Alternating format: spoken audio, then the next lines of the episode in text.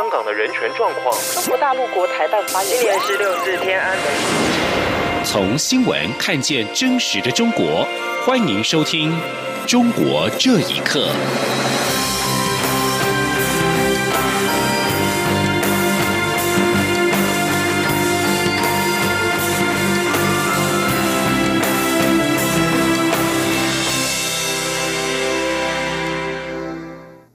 各位好，欢迎收听《中国这一刻》。四号是六四事件三十一周年，北京天安门母亲发言人尤维杰向香港媒体表示，由于受到俗称武汉肺炎 （COVID-19） 疫情的影响，在今年六四事件三十一周年，死难家属将无法在四号当天到北京万公墓进行集体祭拜。尤维杰表示，即使无法集体祭拜死难者家属，也希望能在当天分批到墓地，不接受警方禁止他们去拜祭。另外，每年六月四号在香港维多利亚公园举办的烛光晚会，都会有超过一万人参加，是全球最大的六四天安门事件的纪念活动。而由于受到了疫情的影响，晚会在今年将面临三十一年来首度的停办。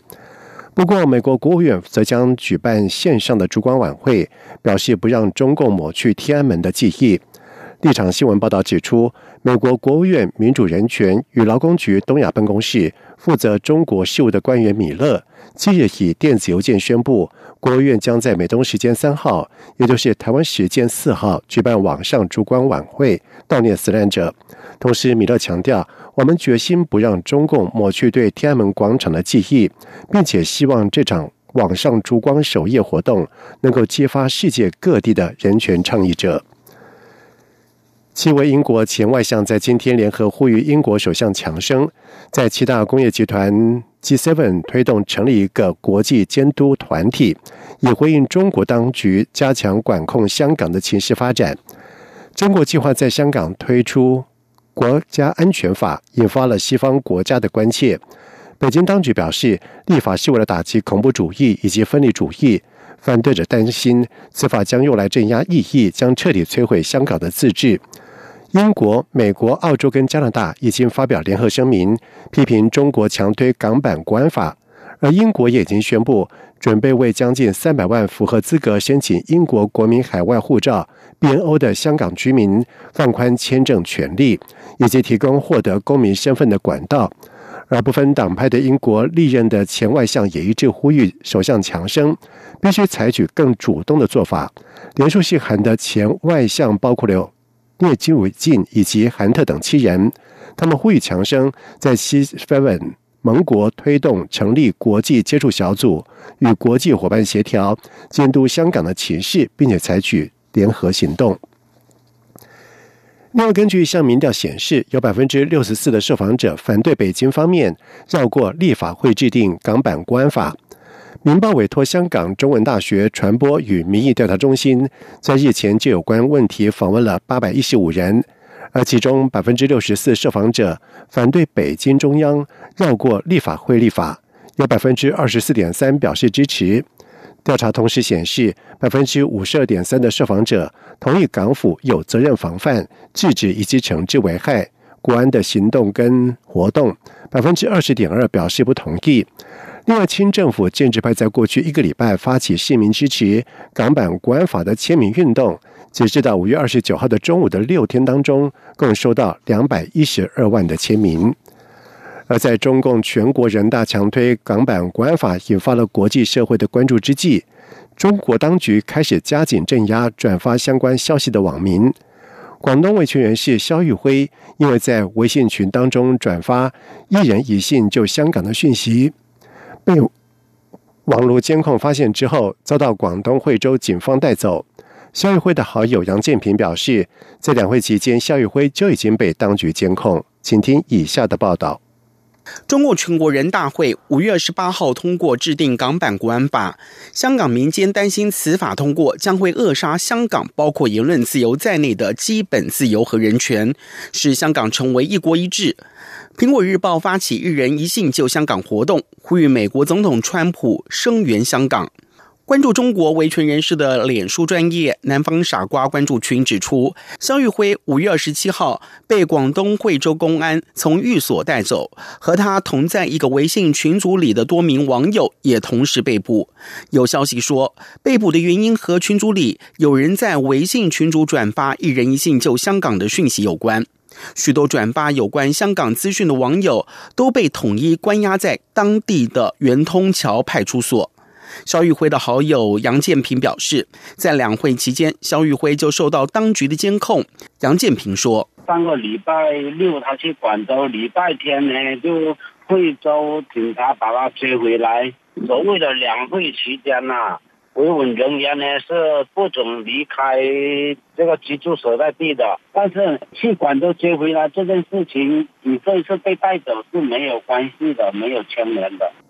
由于肖宇辉早前就被当局监控，曾经被当局警告，超过五个人的饭局属于聚众或是非法聚餐。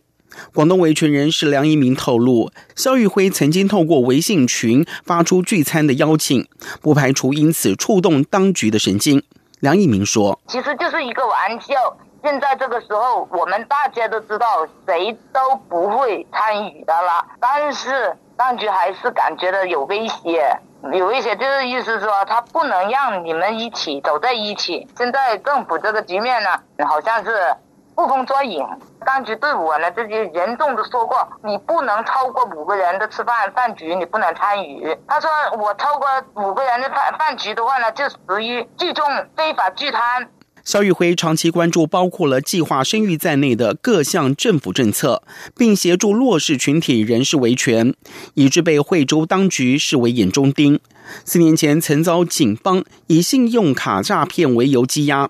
其后被裁定罪成，判处缓刑。央广新闻整理报道。中国国务院总理李克强在日前出席中国全国人大记者会的时候表示，中国有六亿人的月收入只有人民币一千元，大约折合新台币四千两百元。连日来在海内外引发了不少的联想。不过，有民众对于李克强敢公开讲真话感到意外，更有学者指出，李克强是给自己预留后路。请听以下的报道。中国十三届全国人民代表大会三次会议五月二十八号下午闭幕之后，举行中外记者会。面对媒体提问，受疫情影响。很多家庭收入都有所下降，甚至一些人还面临返贫。今年脱贫攻坚任务能否顺利完成等等。李克强表示，中国是人口众多的发展中国家，人均可支配收入是人民币三万元，但是有六亿中低收入以及以下民众，他们平均每月收入只有人民币一千元。同时受疫情冲击，可能会有一些人返贫，脱贫的任务更重了。李克强的说法引起不少中国网友议论，甚至让外界怀疑今年要如何达到全民脱贫的目标。更有人联想，是不是中共总书记习近平跟李克强的意见出现分歧？因为习近平已经定下今年要完成全面脱贫、建成小康社会的目标。一位不愿意透露姓名的王先生接受自由亚洲电台访问时表示。中国国内针对穷困人群的关注跟报道并不多。他对于李克强这次敢于公开讲真话感到意外。他进一步指出，他所居住的地方一份普通工作的收入是四千到六千元人民币。李克强指月收入只有一千元，生活应该是非常艰苦。他说：“只能维持最基本的生活，应该是吃不起肉的。毕竟猪肉也要三十多块钱一斤。”住房就是老旧的小区，没有物业的那种。美国南卡罗来纳大学艾肯商学院教授谢田对大纪元表示：“李克强是中共官员里面的一个特例。他曾经对前美国大使承认中国经济数据造假，他不相信中国的统计数据都有先例。现在他又说出这个数字，谢田猜测李克强是给自己预留后路。谢田并且表示。”李克强这样的一种坦白，肯定会让很多人开始去思考。老百姓只要能够知道真相，稍微思考一下，就知道中共所有做的事情都是假的、邪恶的。不过，对于李克强的说法，中国官媒《经济日报》今天引述收入分配领域专家李石指出，居民的收入有高有低，而且包括无就业、无收入人口，主要强调的是平均数。以上新闻由央广整理报道。俗称武汉肺炎 （COVID-19） 疫情造成中国多人确诊或身亡，有受害者的家属试图索赔，但是困难重重，转向新冠肺炎索赔法律顾问团求助。顾问团的成员杨占清表示，现行的国家赔偿法是无法作为家属索赔的后盾，所以当局能拖就拖，能打压就打压，因此呼吁政府设立赔偿基金，以平息民愤。请听以下的报道。新冠肺炎索赔法律顾问团是由海内外二十个中国维权律师在三月六号组成，为所有在武汉肺炎疫情期间被侵权的案例提供免费法律服务。根据美国之音报道，从顾问团成立以来，陆续有二十多名受害者及家属希望顾问团帮他们维权，因为他们曾尝试接触地方政府人员，希望获得协助，但适得其反，反而要求他们放弃维权。其中索赔者之一的张海的父亲意外骨折，为了报销医药费，他把他父亲从广州接到武汉动手术，而他父亲却因此感染武汉肺炎而病逝。张海向顾问团求助前，也接触过地方政府人员，但所得到的回复都是希望张海打消索赔的念头。张海说：“他说武汉市啊，去世了这么多人，如果每个人都像你这样要求啊，肯定是谈不拢。他让我去走法律程序，我就是他们眼中的刁民。”我的微信、我的电话、我的微博全部被他们监控了。有别的家属也跟我说过，公安那时候找他，你如果追责政府，他肯定是要三天两头找你；你如果追责医院的话，那就不管你了，知道吗？给我的一种感觉就是严重骚扰你，影响你的生活。维权律师陈建刚表示，中国本质上是一个人治的国家，是个高度专制、集权而又高度封闭的国家。当然，法治和人治是相互排斥的。中国法律的本质是一种统治工具。顾问团成员杨占清表示，现行的国家赔偿法是无法作为家属索赔的后盾，所以当局能拖就拖，能打压就打压。杨占清说：“因为中国现在维稳都已经到了扭曲的阶段，无论任何维权都不给你去提供这个诉求的机会，都是能拖就拖，能打压就打压，能骗就哄骗。”虽然有这个国家赔偿法，但是有没有机会去用？即使离岸，这个武汉这个肺炎这些受害者呢，他其实是一个整体上系统性的，他们被害，也就是说，并不是直接的加害人去加害他，所以从法律技术上来说，也是一个障碍。顾问团考虑到个体维权的难度，即使这些受害者起诉到法院，也可能被拒绝立案。因此，敦促政府能像当年解决三鹿奶粉事件一样，一方面追究责任，一方面成立赔偿基金，以抚慰受害者，平息民愤。央广新闻整理报道。根据路透社所看到的文件指出，一群共和党的国会议员针对这个礼拜公布立法，阻止美国人投资与中国军方有关的外国国防企业。而此举将是一连串主要在限制美国资金挹注中国企业的最新的一起。